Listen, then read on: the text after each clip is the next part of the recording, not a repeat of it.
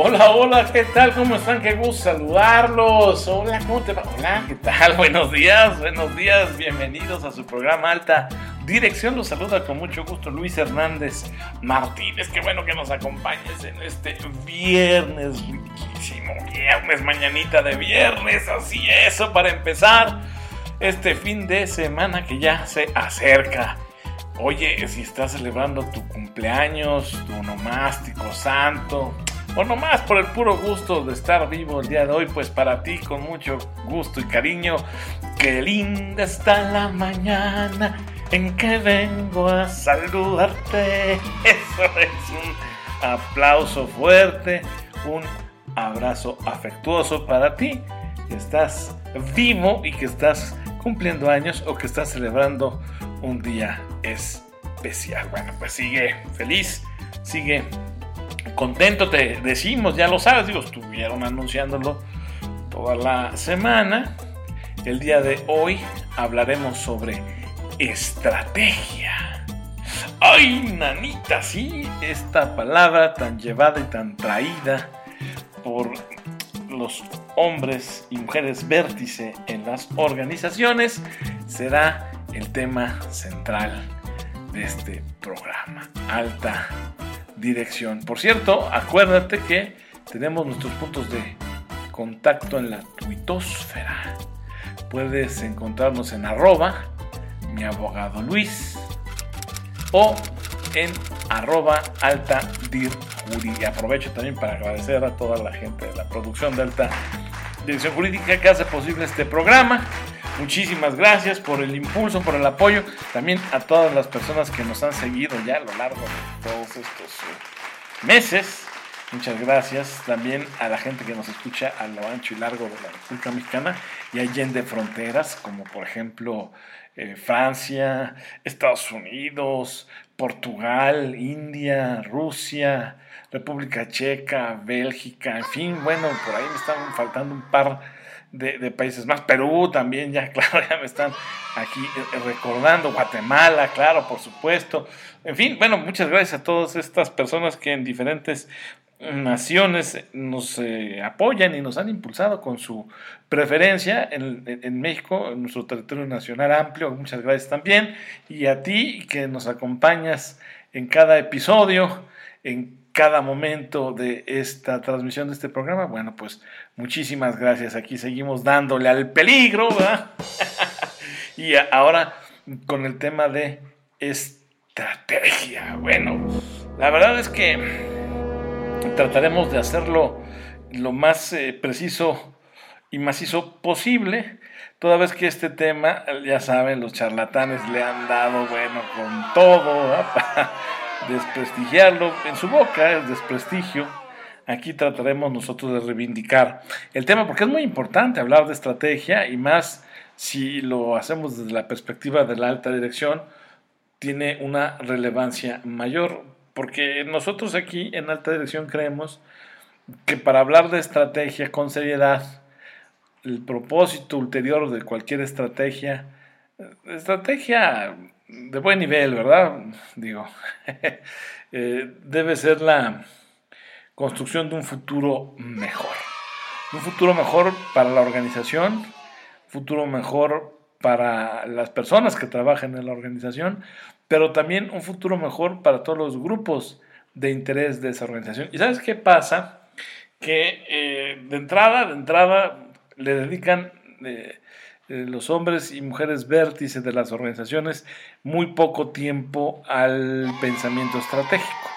Normalmente o están apagando incendios, ya sabes, los bomberazos, o están regañando a alguien, o están escuchando primero razones por las cuales su equipo dice que van a ocurrir las cosas, y luego, meses después, se la pasan escuchando en voz de su equipo porque no ocurrieron las cosas. O sea que de todos modos no es que le inventan mucho tiempo al pensamiento de la estrategia, cosa que está muy mal. Hay varios estudios, hay varios informes que, claro, difieren un poco en el porcentaje eh, dedicado al pensamiento de la estrategia, pero date una idea, chupate esta mandarina, no rebasa el 10-15% del tiempo del alto directivo, ¿eh? o sea, es gravísimo que el alto directivo no eh, le dedique mucho más tiempo a pensar la estrategia y se la pase en otras cosas, que no digo que no sean importantes, solo digo que la estrategia debiera ser una de, sus tareas principales, pensar en ella, ejecutarla y, estar al pendiente de que pues se cumpla, porque ya sabes que la, sabiduría popular dice y dice bien que instrucción eh, dada, no supervisada, se lo lleva la mala estrella, ¿verdad? entonces, este, bueno, si das una instrucción, supervísala para que llegue a buen puerto. Entonces, el tema de hoy será estrategia y, abordaremos eh, este tema, pero, mm, insisto, diciéndole a la alta dirección y a su séquito de directivos y gerencia media que le acompaña, que esta estrategia sí debe pensar en que al final de cuentas deberá construir un futuro mejor. Creemos aquí que la alta dirección de empresa, sin importar el tamaño de la organización, así lo creemos desde siempre, aquí el tamaño no importa, eh, tiene eh, la responsabilidad social de crear escenarios de prosperidad. La alta dirección de empresa, insisto, sin importar el tamaño de la organización en la que esté, tiene la responsabilidad social de crear escenarios de prosperidad. Y por supuesto que beneficien, insisto, a la organización, a todos los colaboradores que ahí operan, trabajan, pero también a sus grupos de interés. Y ya lo hemos dicho en otras ocasiones, como nunca antes, y nos hemos apoyado de la postura de diversos filósofos y sociólogos, existe un gran poder en las manos del ser humano, pero con muy poca guía para usarlo. O sea que la verdad es que ahí hay que ser sinceros. Yo he sido testigo, he estado en diferentes foros, sesiones, donde se habla de la inteligencia artificial, donde se habla de los contratos inteligentes o los smart contracts, blockchain, en fin, bueno, este, una serie de sesiones interesantes, eh, por supuesto de gran provecho, pero desafortunadamente terminan cayendo en lugares comunes, como por ejemplo mencionan que pues estamos en, un momento de gran cambio, eh, eh, cambios muy rápidos, de tecnologías eh, que el, hombre eh, desconocía y, bueno, claro, dicho esto en el contexto de su plática, pues pudiera sonar interesante, pero ya cuando lo analizas en frío, pues te das cuenta desafortunadamente que su conversación pues se quedó en eso, en lugares comunes y en clichés, porque terminan también diciendo y valga, aquí es donde sí pone un ojos de huevo, ¿verdad? Ya sientes de señor, le dice uno, prácticamente se avienta la frasecita de déjame acomodo para enderezarme y que salga bien la expresión, que la única constante es el cambio. ¡Oh, caramba! No, pues cierren las puertas, señores, ya se acabó el palenque, el gallo cantó, y bueno, pues que te llevas de reflexión, pues que la única constante es el cambio. Ah, qué barbaridad, no, bueno. Entonces, este, por favor, pues tengan cuidado si se van a poner a hablar de esos temas. Solo eviten los lugares comunes, por favor. Se sabe. Varios filósofos, insisto, sociólogos antes que aquí el de la voz, pues ya han dicho que existe un gran poder en las manos del ser humano desde hace mucho tiempo y también desde hace mucho tiempo no se tiene un gran tino o se cuenta con poca guía para usarlo y, ya sabes que esto no implica un significado menor porque tiene grandes consecuencias teóricas y prácticas más ahora porque las personas tienen una necesidad urgente, urgente de sabiduría y como te lo hemos dicho en otras ocasiones, la gran ironía es que aunque buscan la sabiduría cuando creen encontrarla, sospechan encontrarla, pues tampoco que les interese mucho escuchar las razones por las cuales deben creer en ella, es una maldita broma, es una broma. O sea, este, por eso es que en las estrategias que tú como alto directivo realices o lleves a cabo, bueno, no te olvides también de contar con una visión pertinente, prudente incluso, diría yo, ¿verdad? Una visión que oriente, eh, que haga que tu gente confíe en ella y que, bueno, por supuesto apunte, y te lo voy a pedir por favor que no lo olvides, a reducir la desigualdad social que crece, crece y crece, ¿verdad? Una visión empresarial que busque mm, reducir esa brecha entre ricos y pobres, bueno, ya diría entre ultra ricos y miserables, ¿verdad? Porque esto no mejora. Entonces la visión empresarial que tú construyas debe tener ese propósito social, porque de lo contrario, te repito, el modelo económico de tu negocio pudiera llegar a convertirse en inviable. Entonces, Ahí es donde la atención de empresa, pro homine, pro persona, como nosotros aquí en alta dirección la defendemos y concebimos, y la hemos definido en varias ocasiones, tiene mucho que decir y hacer, y debe comenzar justamente por construir una visión de negocio distinta, con propósito social.